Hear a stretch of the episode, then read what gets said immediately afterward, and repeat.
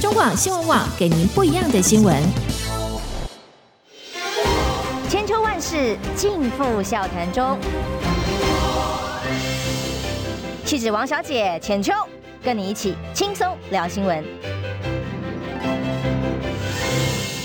众朋友，早安平安，欢迎收听中央新闻网千秋万世，我是浅秋。今天邀请的是淡大的老师啊，淡大教授何景荣啊，把给早班打给后，浅秋姐好。因为他同时是民众党创党元老之一啦，哦，对他同时也是学校老师，又是因为母亲是印尼籍的关系，有一些呃这种外配的相关议题都跟他的主张很有关系，嗯、所以今天邀请何何景荣老师来，我们就先聊聊哦，嗯、在。今天立法院重头戏就是要选赵伟了，嗯、吵了好久哦，到底蓝白要不要合作？我们国民党要不要礼让呃任何一个委员会的赵伟给给民众党呢？那当然在蓝军支持者里真是声量爆炸的啦。嗯、那现在昨天比较新是听说巧芯在受访的时候透露，嗯，他所听说好像是交通委员会吧。那今天大概待会儿到立法院才会最后有结论嘛？哦，但何景荣您老何老师。您身为这个民众党创党元老之一，嗯、当然现在好像民众党只要创党元老都已经不在，呃、可能都待不久的感觉，你都不在 权力核心的哦。嗯、那你怎么看这个事件？那为什么你会认为我跟你聊的时候认为说，其实民众党恐怕一席招委也拿不到？那我觉得基本哦，政党之间要合作的话，我们要礼尚往来嘛。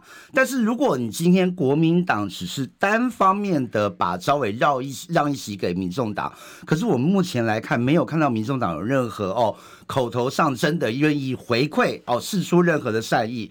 如果没有的话，我觉得这个所谓的这个合作是进行不下去的。尤其是各位要知道哦，以柯文哲的个性，柯文哲是非常强调他的手术刀逻辑的哦。什么东西能够拿来用，用完就啊、呃，用不到就放旁边，甚至就丢掉。其实这个某种程度上来说，也是柯哦，柯文哲做人一个原则。换句话说，如果这次国民党礼让了哦。以后如果国民党跟民众党讨这个人情，民众党一方面不会有什么人会理，啊，二方面柯可能会说，哎，这个是林国成让，不是我让的啊，对啊，更何况大家想一件事，就算这次假设让给了林国成，因为林国成人人人和还不错嘛，让给林国成，可是问题是民众党也说了要团进团出，那如果林国成这边 OK，那到了民众党党团，黄珊珊不同意怎么办？黄国昌不同意怎么办？柯文哲不同意怎么办？一定又会打掉嘛？哦，所以我觉得基本上国民党其实没有必要开这样子哦，一个单方面一厢情愿的条件，我觉得是没有帮助的。连民众党员都觉得，对啊，国民党不用让。那再来我补充一件事，大家可能去了解一下立法院委员会招委的选举规则，因为它是不记名投票。啊，前两名当选嘛，那这一次大家也看到国民党的傅昆萁总召，也没有说如果哎你不支持国民党籍的委员不投给民众党跑票的话，会有什么法则？祭出党纪，呃，党纪而已，哈，可是也不知道跟谁样，应该也不敢，对，不敢啊，对啊，那又是秘密的投票不记名，所以我预测啦，哦，就算会有一两个委员会，假设像。哦，交通委员会林国成因为人和还不错啦，可能拿到一点的票数，可是，在交通委员会七席的国民党立委里面，他拿不到过半。那最后应该还是民进党跟国民党会呃当选呐，哦，当选前两名的招委，我觉得跟选举的制度基本上也有很密切的关系啊。所以以你的预测跟判断，今天这场招委的大战哦，应该是没有机会这个由白拿下任何一席。我觉得没机会。对啊，我觉得应该都是民进党跟国民党哦两个政党拿到，那也给民呃民众党一个我不敢说教训呐，就是了解上一课，就是你要成为关键少数，你至少要跟在野党稳定合作嘛。哦，你不可能跟执政党合作，你跟执政党合作，那你就变小绿，你就变成像激进党一样，整个可能就泡沫化了。你要先跟。最大的在野党合作哦，形成监督政府的稳定力量哦，这个选民才会看到你的表现嘛，才会知道你是有能力推动法案的。只有当特定的情况，真的很特定哦，比如说为了民众党呃公开透明的价值哦，财政纪律的价值，可以个案跟执政党合作，这样才能哦，在民众党走这个哦以合作哦，以监督为常态哦，以跟执政党合作为例外，这个路线上，这个才叫关键好少数啊，而不是那样左右摇摆，两边不逢源。因为理论上是在野合作是优先考量，当然、啊。可是从上一次包括院长选举，然后到后来的时候，哎，虽然最后他的决定走自己的路，也是一种这个让让蓝营自己呃能够得赢得。院长选举的一个这个方法啦，嗯，但后来我们也才知道，原来到最后一刻都还在跟民进党谈嘛，哦，所以显然想要真的蓝白合的这样的意愿，哈，好像也不是那么的具体。你怎么看？你为什么认为说接下来蓝白还有空间合？因为在对民蓝蓝军支持者很多人来讲说，哇，已经一次两次啊，哦，这个诚信啊，让大家没有信心了。那个诚信很重要，为什么？因为今天哦。柯文哲的支持者里面，绝大多数是所谓高知识分子哦。在知识分子这一块，如果哦一方面你诚信有问题，的确哦会对政党日后的发展造成很大的打击。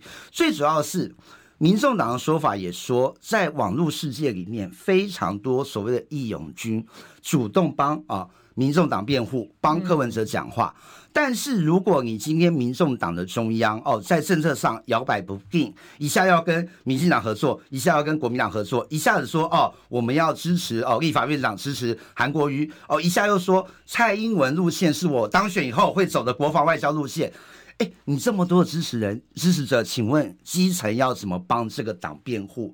就讲不下去嘛，讲不下去的情况下，以柯文哲的声量是不是会继续萎缩下去？哦，所以如果柯文哲还是在弄一个哦，想用左右摇摆的方式，而不是坚定的先组成在野联盟去制衡民众民进党的话，哎，这个后面真的很玩不下去哎。再这样下去的话，柯文哲的声量会越来越小。那柯文哲声量小下去了，你知道，请求姐。柯文哲是一个，我们是有发现很多人在讨论，是绿媒讨论他是有声量焦虑的。对，柯文哲是一个极端注重声量的人哦。我以前在市府看过他开会哦，他有两位很有名的幕僚，现在一位在当议员，另外一位是去开公司嘛。大家大家也知道那两位有名的幕僚哦。那时候开会，哎哎，报告主席哦，报告市长，那时候叫市长，市长哦，你这个昨天的发言不拉不拉哦，这个地方应该改善，这部分很多的负面批评，柯文哲直接问。昨天点阅率多少？哦，几个人按赞？点阅率直接问点阅率，按赞，他完全不管声量的正负哦，所以你就知道柯文哲他这个想法到现在还是坏声量还是好声量，有声量最重要。所以以目前的这个情况，柯文哲在立法院当阳春主席，那黄国昌、黄珊珊抢进版面风头，我觉得这个这个情况哦。柯文哲的个性容忍不了很久啦。你讲到负面新闻，因为刚刚先让大家讨论的朋友的反馈，或者是看到网络上的新闻都在讨论什么？讨论陈佩琪又发文了哦，第三夫人啊，好好委屈哦。呃，这个其实对于柯文哲来讲，是不是一个警讯？那其实像招伟这一次最好的策略是什么？其实在野党本来最好的策略就是在野合作哦，呃，因为要监督执政，不然你。执政党就是在野党要来监督的啦，要不然要干嘛呢？那所以像这一次招伟最好的策略，你认为应该要是跟国民党合作，而且其实根本不用在乎招伟席次的哦。那但是有一个说法是阴谋论，就说。因为傅昆萁为什么想让招委，就是说不定新北啊，有黄国昌啊，有机会要去选新北啊，那这样子就可以，呃，如果傅昆萁未来想选新北等等的，这这当然都只是揣测跟阴谋论啊。那黄国昌可以谈呐、啊，那黄国昌可以去选新竹县或选其他的地方。可是何老师很有趣，他想另外一个想法，新北你认为应该？可批去选，因为我觉得阴谋论其实我们听了很多了哦，也不是对傅昆萁委员总召不敬啦哦。有人说是呃阴谋论是因为他想拉拢民众党后，甚至以后要争取国民党主席等等。还有一种阴谋论是说让整个所谓跟民众党合作赵伟，然后提前曝光见光死炸锅啊，反而合作不成。所以我都听了很多啦。那大家去想一下这个背后到底正确性与否，我也不评论。但是我只能说哦，国民党整个国民党，包括傅昆萁，包括朱立伦，甚至包括以后的卢秀燕，还有我们韩国瑜院长，都要面对一个问题，就是你二零二八柯文哲如果继续呃在政坛，如果去继续出来选，我觉得就是重演二零二四年今年的悲剧嘛。哦，最后硬要选，然后两边都拿不到，结果还是民进党当选。所以要怎么解决的问题，我个人是有一个看法啦哦。柯文哲这样极端注重声量的人，以我的预测，跟很多人预测一样，他无法容忍最近黄国昌哦 抢进版面，而且很让人拍水的是，黄国昌抢进版面会再抢个两年多哦，抢到二零二六哦，大家开始讨论直辖市长选举的时候，那柯文哲的个性哦。他是无法忍到那个时候的哦，所以我坦白讲，连现在民众党内都有人开始放风声，叫他选直辖市长嘛。那个中央委员江河树就说：“哎，柯文哲应该去选台中市长哦。”他理论上的理由是说，台中市长哦。他的柯文哲在台中得票稍微比较多一点，但是也没多多少啦。但是其实真正的理由大家也都知道，当时是蔡碧如蓝白合对在台中呈现的效果，大家也看到嘛，蓝白不合就是落选哦。民众党唯一最高票的蔡碧如就是蓝白合的结果嘛。那如果说柯文哲不要跟国民党合作，那时候大家就没得玩。所以我觉得在柯文哲二零二六没有声量又很彷徨的时候，国民党应该直接释出善意，或者直接摊牌哦。你要不要选？你要选的话，我给你二零二六选新北市长，这样你的战狼姐姐们、母姐会们也会有位置啊！哦，不要在副总统府里面当深宫怨妇嘛。柯文哲不愿意，你选新北市长，那二零二八不要再来破坏在野党的整合。国民党有没有这个哦决心，就是用二零二六的，比如说新北市长，因为毕竟国民党现在新北市长还没有一个很明确的人选，这个东西我觉得国民党也要严肃考虑哦。为了二零二八、二零二六的公开谈判交换，是不是有必要的？但如果我是国民党，我会担心。问题是我现在跟你讲了，签了字 也不一定有用啊，不是吗？啊是啊，因为大家都还不太了解柯文哲的人格哦。还有一个特质，我不是在批评他，而是他常常说：“你什么时候听过柯文哲讲信用、信用、礼尚往来？没有嘛？”他的逻辑就是手术刀逻辑，他讲了很多次了哦。我这个手术刀好用，拿来用哦，用不完丢在旁边哦，不会说哎，这个手术刀我这次对你很好，好一点哦，你下次要好好表现，不会嘛？那柯文哲用人逻辑就是你要他要看到的是立即的很明确的利益哦。我常用一个比较难听的话啦，就是比如说训练动物嘛，假设有很多很优秀的动物，比如说导盲犬啊、海关缉毒犬，你要给他知道。胡萝卜跟棒子做对了哦，就有奖赏；做错了哦，就有棒子惩罚。因为柯文哲是很直观的人啊，他不太跟人家讲什么信用，因为他雅斯伯格症，不懂这些道理嘛，所以你要用很直接利益讲非常的大白话哦。签字不重要，因为。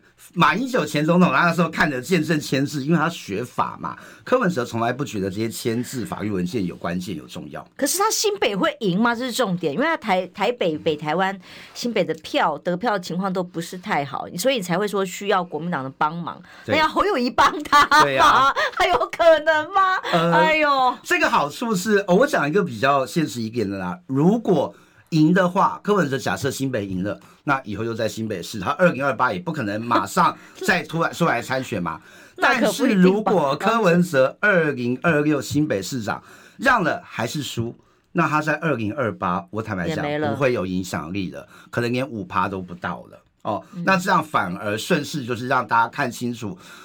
不然，民众党还有很多人一直幻想柯文哲是真老二哦，真的第二名在野最强候选人。如果新北市长一亿打下去，如果真的是票开出来输掉了，那我觉得蓝军的还有白军的支持者都会知道二零二八总统怎么投，因为这一次包括很多我，包括我学界朋友，很多人说投给柯文哲的原因，不好意思，他们说以为会赢。以为可以下架民进党，所以才投给柯文哲的。换句话说，柯文哲二十六趴的选票里面，大概我估计啦，大概只有十三到十二趴左右是铁柯粉，有一点绿绿色色彩的。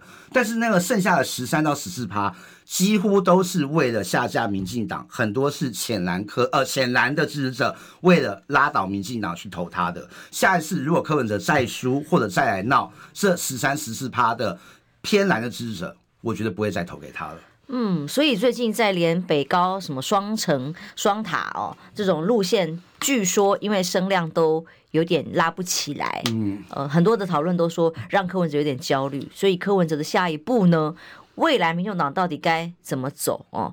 创党元老，虽然现在创党元老几乎都被。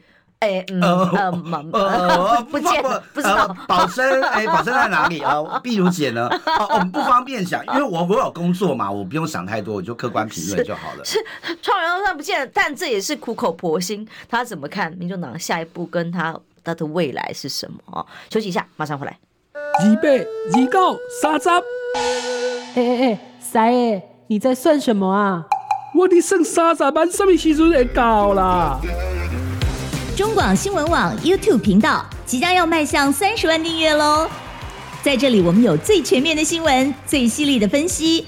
现在就打开 YouTube 搜寻中广新闻网，按下订阅，开启小铃铛，陪我们一起冲向三十万订阅吧！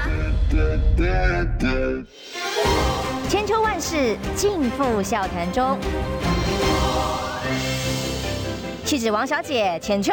跟你一起轻松聊新闻，欢迎回来！众上网千秋万世，不好意思啊，怎么大突然大舌头了一下？今天邀请的是何锦荣老师，是民众党的创党元老。哦，那同时也是政治观察者啦。嗯，那他常常在帮新住民发声哦。待会我们会来谈谈在陆配在台湾的这个取得国籍的这个议题。但我们把前个议题把它做个结论哦。就比方说，从今天招委结论会怎么样？不知道是不是真的有可能让出像徐巧芯所透露的交通委员会呢？何俊老师是不看好了，觉得不太可能，可能一席都拿不到招委。那因为民众党也说我不需要啊，我也没有要你们让我啊。好，那所以柯文哲下一步该怎么做？有没有声量焦虑？何老师说，马上就选新北最好。民众党未来，你既然当时创党的时候有一定的，从民进党加入了民众党，那有一定有所期许。那走到今天，你对他现在走的路，以及未来要往哪里走，怎么看？我我觉得，呃，其实有时候看的蛮难过的啦，就是党内的很多人才哦，包括蔡壁如、碧如姐，还有像宝珍哦。他们都在呃党职方面离开，但是他们也没有退党，就代表说很多民众党的支持者，甚至重要的干部，他对这个党失望，呃，而不是绝望哦。所以他们没有退党，代表说这个党还是有一个改进的空间呐。但是我坦白讲哦，就在了选举后段的时候，很多东西，很多民众党的决策。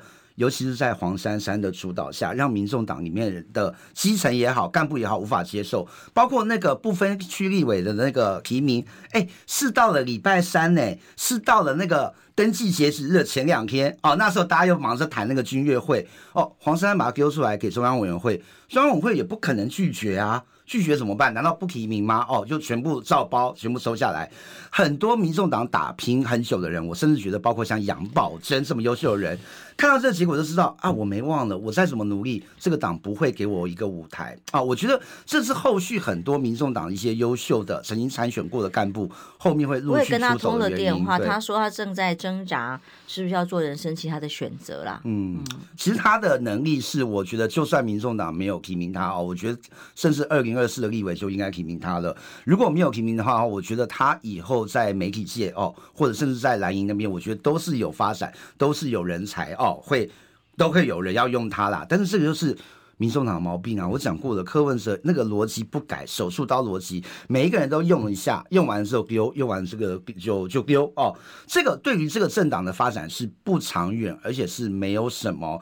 没有什么可能再选二零二二八年啦。你二零二八年柯文哲真的选上总统了，请问总统府秘书长、行政院长也是一样海选吗？何况那个海选之前都二零二四这个的立委海选是假的。那时候算是海选吗？那时候选立委的时候是。我二零一九的时候不是，二零一九加入民众党的时候不是哦。那那年的海选是真的，真的有一个评分的顺序。可是今年二零二四，请问？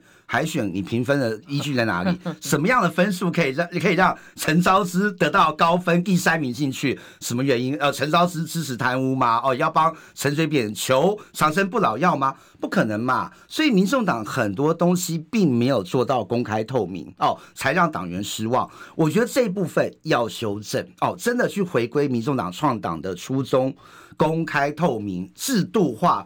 柯 P 不是自己讲吗？要有 SOP 啊？请问那个？民众党的不分区立委选举的 SOP 在哪里？没人看到嘛？如果这样的话，让大家看不到这个党公开透明的一页哦，那一面，很多像杨宝珍这样优秀的党员从政同志会陆续出走，这个才是民众党最大的危机。因为当然哦，必须说柯柯文哲还有白银哦，的确小草们发挥的影响力当时是非常大的，而且他的得票也比大家想象预料的高，高是高事实上是的。那他的支持者他能够还继续能够抓住多少，是要成长呢，还是像你讲的，万一递减第三小党会不会泡沫化？这是他面临的最重要的登大人。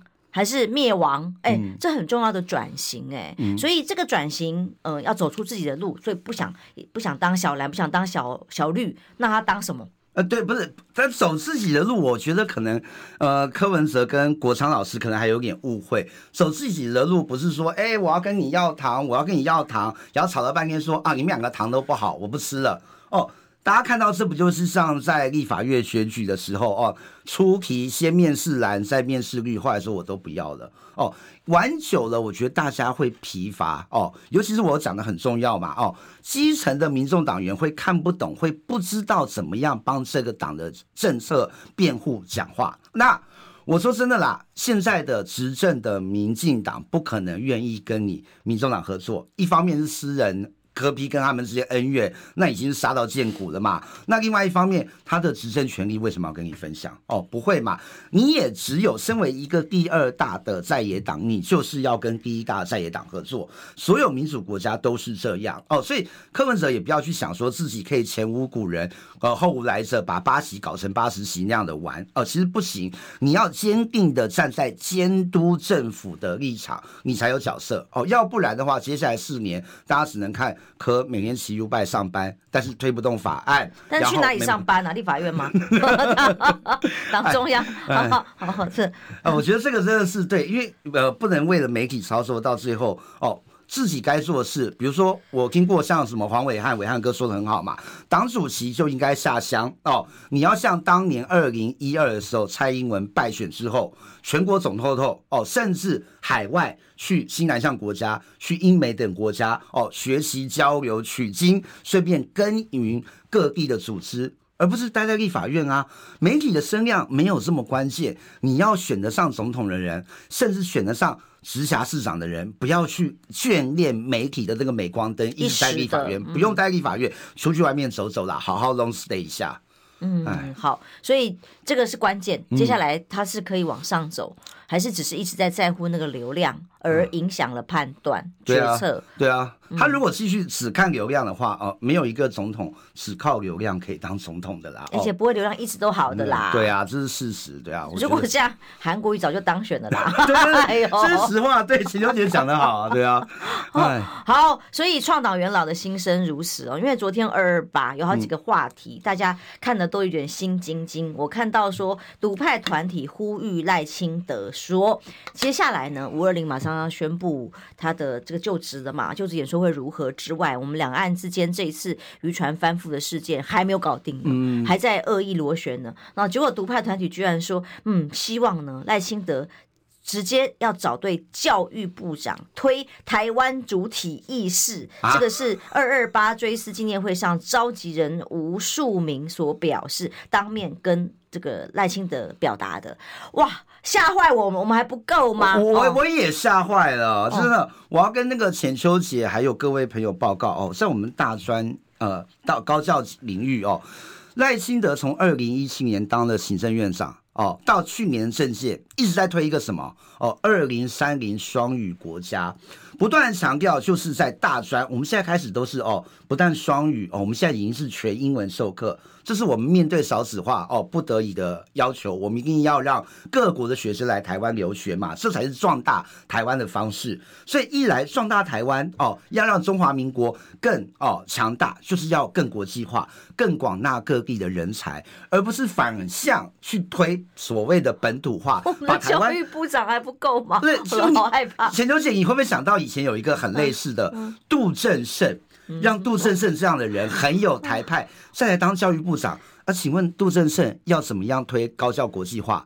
怎么样帮我们去东南亚还有其他国家招生？哦，少子化那么严重，大学都快倒光了。那请问要怎么推？技职教育已经崩坏了。对啊，你在学校教到的大学生素质怎么样？对啊。啊，对啊，那这种东西，请问像杜正胜这样台派可以解决吗？哦，我们招不到外籍生，台湾价值为给咱台湾后啊就好啦。哦，大家吃台湾价值就吃饱了，就不用了找国际生，不用推双语化教育，怎么可能嘛？哦，所以我觉得赖清德应该去回想一下，你自己讲了这么多年的二零三零双语国家，你难道现在要因为台派跟你的情绪勒索？然后往后退吗？走回头路吗？请问我们这些大专教师怎么办？开始学台语吗？用哦，不用英语授课，用台语，还浪费不够多时间。用台语授课吗？啊，是没有办法，是对台湾国际化的路径，对台湾高校是高校的那个困境，我们招不到台湾生啊，少子化，我们要招外籍生嘛？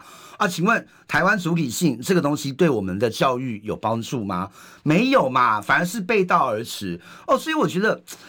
赖清德应该要拿出魄力啦哦，现在已经应该啦哦，应该蔡英文的网军没有再攻击他了哦，应该啊哦，所以 所以赖清德面对独派的时候，拿出一点 guts 好不好？就让你的那个二零三零双语国家好好做下去，不要再屈就哦，屈居于这些台派的压力之下了啦，哎。哦，我真的是很害怕，胆战心惊，因为我的孩子就是白老鼠，教改教改改到现在好不容易念大学了，然后很多私校，我们学节目也常常访问到一些呃濒临要被要求关校的校园，其实有一些经营的非常努力，非常好，但是因为陆生呃现在也不能来了，哦，然后国际学生能量又不足哦，嗯、那就算绩效再好，评鉴优等的学校说关也就关，技职教育你培养出来，技职教育几乎崩坏崩坏之外，那。企业找不到合用的学生呐、啊。对对，哎，而且我秦秋姐，我跟你报告，我们到现在还会收到一些哦在淡江教书、淡江大学教书哦，我们也面临少子化、学生减少问题。我们有时候会看到，我们政府还有推一些哦，补助经费，鼓励大学生去学。台语、闽南语跟客语等等，现在还有啊？还有啊，还是有这样的经费。OK，我坦白讲，我不是说反对任何语言，任何语言都是好的。可是，在高教领域、大学阶段，你比较需要的是台语还是英语？各种外语，甚至西班牙文、法文。对啊，对啊。所以我每次都觉得说，在高教阶段这些。母语啊，然后台湾的所谓本土语言应该留在哦国小、国中等阶段，这个经费不应该挪用到高等教育里面啊。高等教育应该是鼓励英语授课，学习法语、西班牙语，甚至越南语、印尼语、日语等等哦。所以我觉得，如果真的让这些所谓的独派得逞，真的哦，又派了一个像杜正胜的人来当教育部长。哦天哪，我不敢想象哎，到时候又是把我们国际化所有努力哦前功尽弃。千万不要，拜托！真的灾难呢、欸、哦！嗯、台湾的教育体制这几年已经被搞得乱七八糟。对啊，看到国际上每次出国一趟，看到国外的学生在关心什么，他们他们的学习环境是如何，再回到我们台湾的时候，就很替台湾的孩子忧心、呃。尤其你知道吗，浅秋姐，我们现在学校很多学校都倒的差不多了哦，尤其是私立比较后段。那我们淡江算是私立比较前面，但是在蔡英文执政之前啊，我们原来是全国陆生人数最多的学校。哦，哦，所以最近这几年，因为二零二零之后不准新的陆生来念学位了嘛，我们陆生减少，那我们怎么办？我们也只能去东南亚国家，去印尼、去越南招生。哦，这也是为什么淡江这么重用我的原因呢、啊？因为我会当地语言嘛。那招生的成果如何？呃，还不错，还不错。但是我说真的啦，哦。有一些地方还是看得出来哦，民进党对于特定的跟他比较友善的学者也好，跟他比较友善的一些民间团体也好，他们在做各种招生或者所谓西南向相关政策的时候，其实民进党是双标的蛮明显的啦哦，比较会图利会把机会让给跟他们自己比较好的人。那我们没有这种哦，跟党国高层的管道，我们就必须自己拼了哦，自己拼，不然怎么解决少子化问题？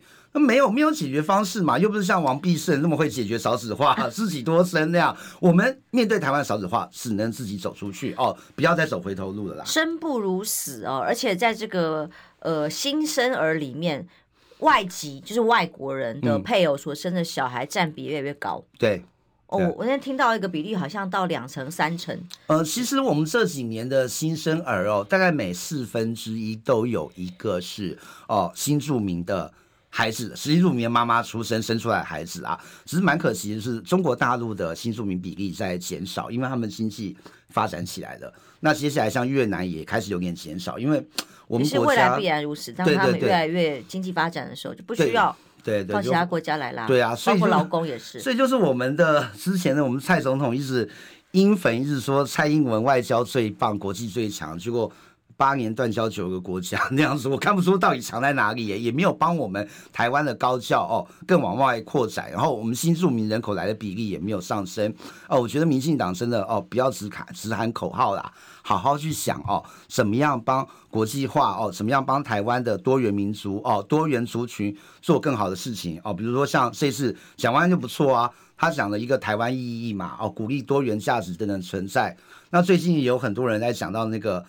呃，中国大陆新住民那个路配哦，要不要去改那个年限的问题？对，就是现在哦，我们的路配中国大陆来的新住民姐妹，他们要多两年哦，要等六年才能拿到身份证。就是这一次国民党会主张优先排入法案的，嗯、就是把陆配呃放宽入籍，就是公平而已，嗯、其实也没有特殊。什么优惠？就是跟所有的其他外国的配偶一样啊，外籍的配偶一样，同等在四年取得。不过，当然也有一些医师、医界的人跑出来抗议啊，他说冲击到健保的成本等等。嗯，哎，我其实我有看到一位姓杜的医师，我不想指他的名字啊，哦，因为那个蛮明确，就是一个很偏绿营的一个侧翼。我觉得这样讲哦，如果你身为一个医生，你在看病人的时候会先看，哎，哦，这个病人是大陆来的。哦，那我不觉得哦，他们比较没有资格用健保哦。这个人不是大陆来的哦，是台湾人还是原住民或客家裔哦？他比较能够先用。请问一下，身为一个医生，你可以用一个人的出生地来决定要不要医他吗？你可以用一个人出生的地方来决定你要不要治疗他吗？我觉得不行嘛。今天基本上，不管你是原来出生中国大陆，你原来出生东南亚国家，或者你在台湾本地出生，只要你拿到了中华民国身份证哦，你就是台湾人哦。既然是台湾人，如果台湾人应该享有的权益，包括台湾人的父母应该享有的权利，我们全部都依法办理嘛。哦，不能说你中国大陆的新住民就要特别去阻止他们的家人什么哦，用。啊，健保相关的资源，每一个在这边的大陆人哦，应该是说中国大陆裔的新住民，也是中华民国国民嘛。当然啊，他们也有缴税啊。那基本上，我跟大家报告，我妈妈是印尼人哦。我妈妈如果哦从印尼回来台湾生病的时候，能不能看健保？哦，基本上我觉得可以啊，因为我有缴税啊，我每个月也有帮我妈妈缴健保费，这些东西全部讲的明明白白嘛。哦，如果你是因为投保在自己的儿子。女儿身上这些年年迈年迈长辈哦，那不要分什么，你是东南亚国籍的，或者你是中国大陆籍的，一视同仁就好哦，一视同仁就好。依照正常情况，你有付健保费，就应该能够享有健保资源。不然，如果你要分这么多的话，我请问最简单的一个道理嘛。我们这么多外籍生来台湾念书哦，如果你说哦，这些人不行，他们不能拿健保哦，他们如果哦拿健保，他的父母也来了看病，拖垮台湾资源怎么办？如果我们要把外籍生，不管陆生、东南亚学生，全部也排除适用。哎，请问我们大学要怎么招招学生？我们学生一定会被越南哦，对不起，一定会被韩国抢走，被新加坡抢走，被马来西亚抢走。中国大陆也抢走。中国大陆最多。对啊。许刘姐说的大陆的高校，呃，他升的很快耶。台湾一些优秀的学生，很多人也跑到大陆去念书。对啊，啊，如果说你现在要把台湾人关于在健保这一方方方面的哦适用标准拉低哦。然后福利线缩，我觉得对我们这些大学教授来说。海外招生会变得更加困难哦，所以我觉得真的没有必要这样做啦。那你到欧洲去看，比方说，我刚刚从去玩了一趟啊，法国回来，嗯、那边是多么多元种族的国家哦，嗯、黑的、白的、黄的，什么种族都有。可是呢，你只要缴税，大家都同样的拥有公民权。对，所以大家都哎呦很担心，很不用担心，很爱放心说，无论我退休的生活，我的孩子在社会福利国家，虽然平常的抽税重一点，可是很公平的、我管你什么国籍，这种公平，赶紧还把你分三五六九等哦，没有哦，就是你缴税，这是一个一致的标准，不分国籍，就是有同样的人权，同样的公民权，这是基本的。为什么一旦碰到中国大陆，每次民党都双标，包括像这次渔船翻覆事件都一样，人权不是一致的吗？还有分颜色或分立场吗？休息一下，马上回来。想健康怎么这么难？想要健康一点都不难哦！现在就打开 YouTube，搜寻“爱健康”，看到红色的“爱健康”就是我们的频道哦。马上按下订阅，并且打开小铃铛，就能医疗保健资讯一把抓。想要健康生活，真的一点都不难，还等什么呢？爱健康的你，现在就打开 YouTube 订阅“爱健康”。千秋万世尽付笑谈中。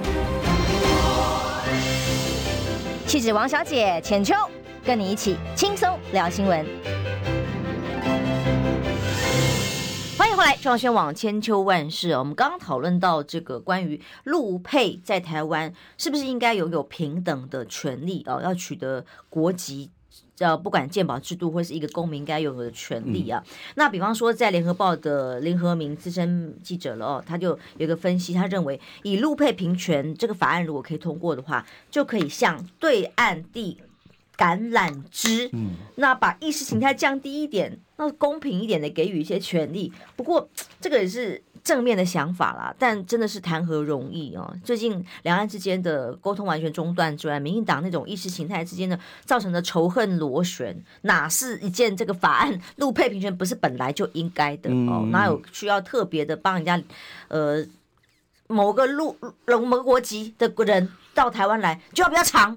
那某些国籍正常，哎呀，我比较喜欢你就给你比较短，这本来就是不公平，本来就是该的事情，这算是递橄榄枝嘛？你看看这个渔船翻覆的事情，谈判到现在，说道歉可能会变成用书面的方式啦，等等，我都还没办法解决。我在国外都很担心 会不会擦枪走火，还不知道会怎么样呢？两岸之间，对啊，因为你看哦，柯文哲在选前不是自己都说吗？哦，两岸已经到了兵凶哦险危的一个地步哦，一定要好好坐下来谈，不要让让让民进党再继续当选，因为会把那个整个局势冲哦推向冲突的那一篇哦。可是蛮可惜的，柯文哲当选之后，好像现在都忘记这个事了哦。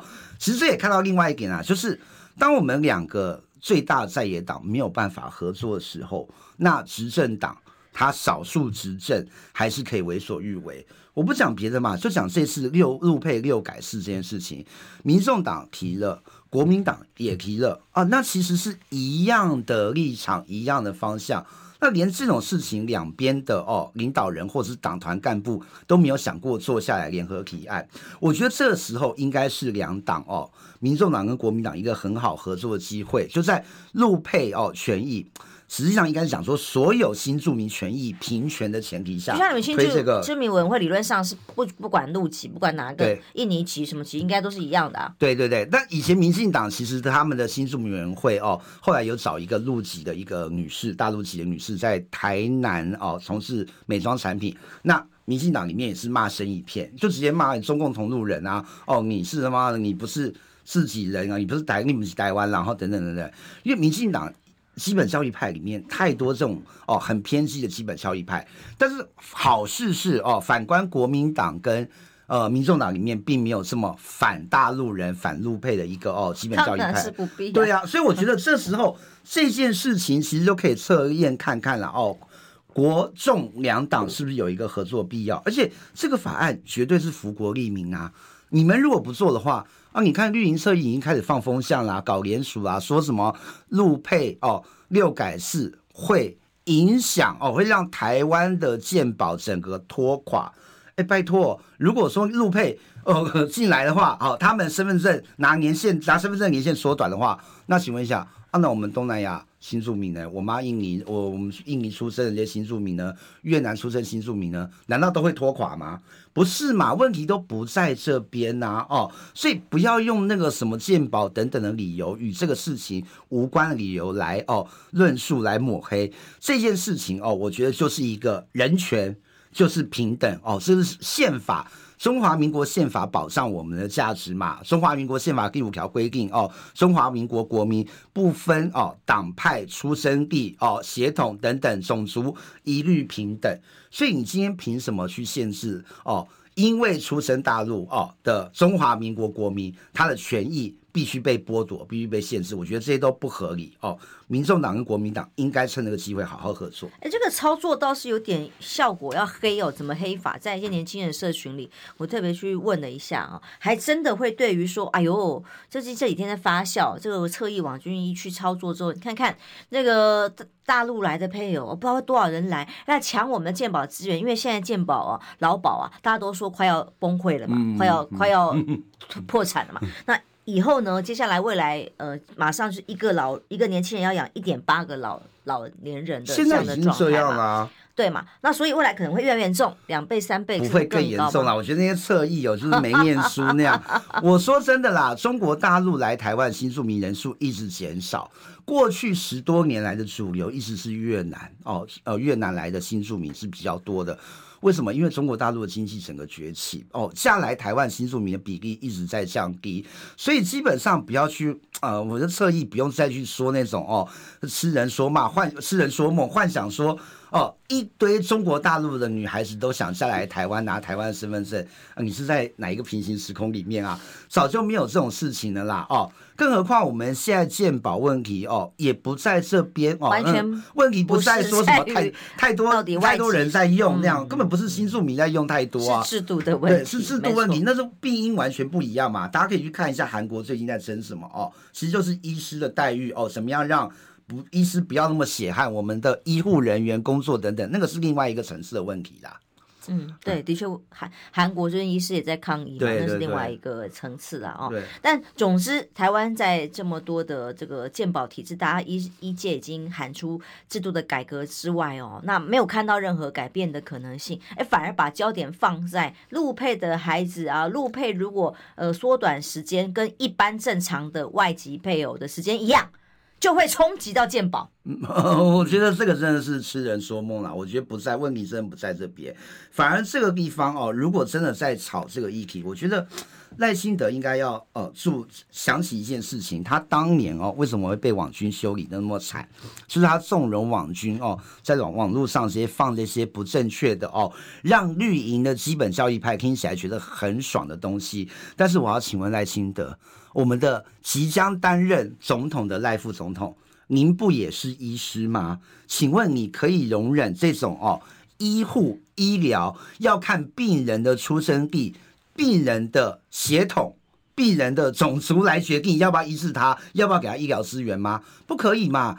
医师的救人哦，天职就是救人哦，哪怕在战场上对敌军，你都要施救，更何况现在是已经成为我们中华民国国民的新住民家庭啊哦，所以赖清德总呃，即将我直接叫赖清德总统好了哦，赖清德总统，你要拿出哦你自己当初身为医师的医德，不要让这样的谣言，什么新住民来会拖垮台湾健保医疗这种谣言继续下去哦，因为这不是一个医生应该有的品德。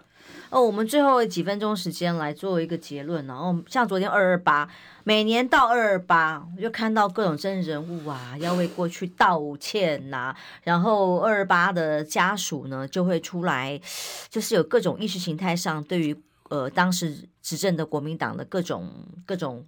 永远绵绵不绝的这种、哦、呃攻击，然后要把历史抓回到当年这样、啊。有些是家属，哦、有些不是哦。有些看起来那二十几岁，怎么可能是受难者？就是已经过了这么多年，这个仇恨永远没有办法过去吗？而且当时在比方说我访问杨度老师好了，所谓外省籍的朋友，很多人都跟本省籍互相帮助的情况也很多。那但是问题是，现在永远只看到仇恨面，以至于到二二八今天新制上路之后，还有政治档案解密啦，什么县民证人全部曝光啊，还在想说民党那那还有多少人是那个廖北啊？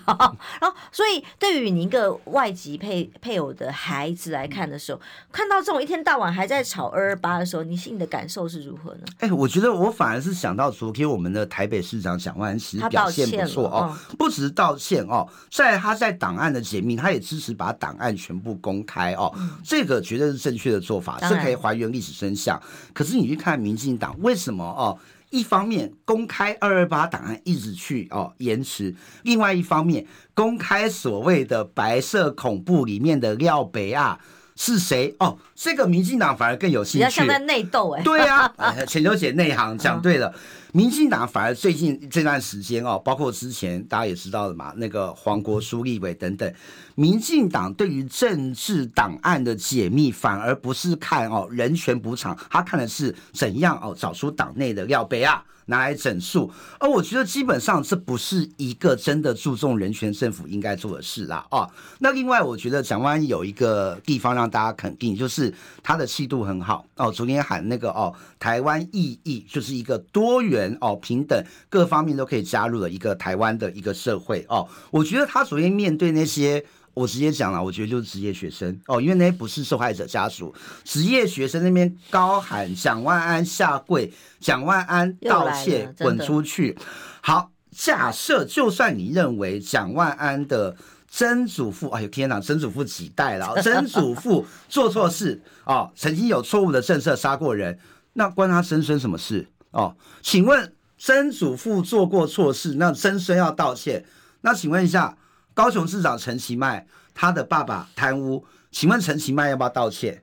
不要嘛！如果有独派敢叫陈其迈道歉，我一定站出来捍卫陈其迈，说哦。爸爸做的事不能牵扯到儿子。哦，对，所以我希望民进党不要双标，除非陈志忠他帮他爸洗钱，陈志忠还做了其他事，比如说 去找尼可。哦，这个就是找尼可，就是跟爸爸也真的没有关系的问题啦 哦。那你爸爸做的呃坏事，不能把它推到无限上纲到子女身上哦。所以我们今天我也愿意为了呃陈其迈清白，我们大家出来捍卫嘛，不能因为他爸爸贪污就怪到。他的儿子陈其迈身上，同样道理，你们也不应该为了曾祖父的错误政策，把他曾孙哦都怪到头上。我觉得这样没完没了。以后如果台湾要成立成为一个和平共荣的社会，不能把那种子孙的恩怨一代一代要求下跪哦。前几年哦，我们这个不管是德国，不管是日本。也都呼吁说，哦，的确，德国、日本是二战的时候的当初的元凶国。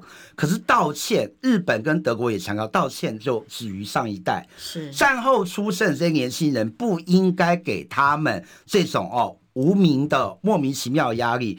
战后出生年轻人当年的呃二战的侵略行为关他们什么什么事啊？啊，同样的道理哦。二二八事件当中做坏事的人应该被惩罚，档案应该被公开。但是二二八之后出生这么多年的人，请问一下，他们有必要背负这样原罪吗？不应该。就永远在消费二二八，我的感受是够了没？但年轻朋友们没有感受到吗？真的是够了没？所以他还要再加强力度啊，要求赖清德上任之后，用教育部长的身份，让二二八更多人都要认识跟记得，但记得都是仇恨，而没有把议题真的用足群融合的方式，用合作的方式往前看哦，嗯，这好可怕，很很可怕啊，对啊，这是选战利器，对啊，然后到完全不敢彻底公开，就是说以后变提款机可以继续使用嘛？所以我觉得蒋万安是我真的听到他昨天讲那个说法，我觉得是。蛮肯定的，因为那个才是解决问题的方式哦。以后如果真的要做，就像他的台湾意一样，每年哦，不同族群的代表哦，本省人、外省人、客家人、原住民，还有我们新住民，大家聚集一起哦，来谈怎样避免这样的情况悲剧再发生，而不是一天到晚把人家叫，哎、啊，你有蒋家血统，你有蒋家血统啊，你们跳出来道歉、下跪、滚出台湾。不能再用这种文革式的操作手法再去撕裂台湾了哦。选举过了啦，不要再这样啦，就是很 low 啊。对啊。但问题是我无法期待五二零之后这件事情能有什么改变。看到昨天赖清德因为很久没没露面嘛，露面谈到的都是二二八，然后要让大家更能够认识的时候，再看到独派面的态度，毕竟他是金孙嘛哦。嗯、那所以五二零那一天他的就职演说，虽然有美国萧美琴等等帮他控管着，嗯、我们还是无比的战战兢兢。对啦，而基本上来说，民进党最让人无法信任的就是外交嘛，还有国际事务。那这个我觉觉得呢，国民党相对起来哦，因为国民党有非常多的前外交官哦，包括夏立言前大使担任副主席嘛，我觉得反而国民党哦，必须要好好发挥在国会里面角色，避免哦外交事务比较能力差的民进党在执政的时候擦枪走火。这个我是我对国民党的期待啦哦。那最后讲到刚才那个，我觉得那些叫呃。讲官出来下跪的，我觉得那些哦，可能都是年轻的职业学生吧，很可能他可能看到说跟着民进党搞活动，可以一个月哦领九万。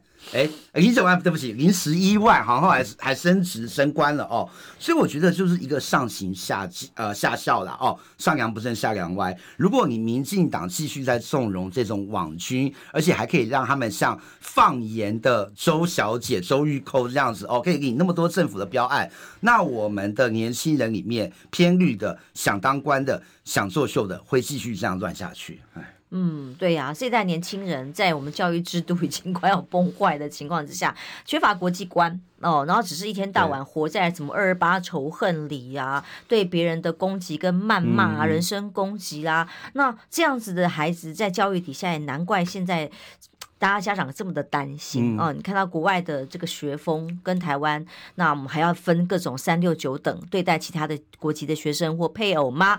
那当然，我们有很深的期许。今天谢谢。锦荣教授到我们节目上来，祝大家平安健康，拜拜。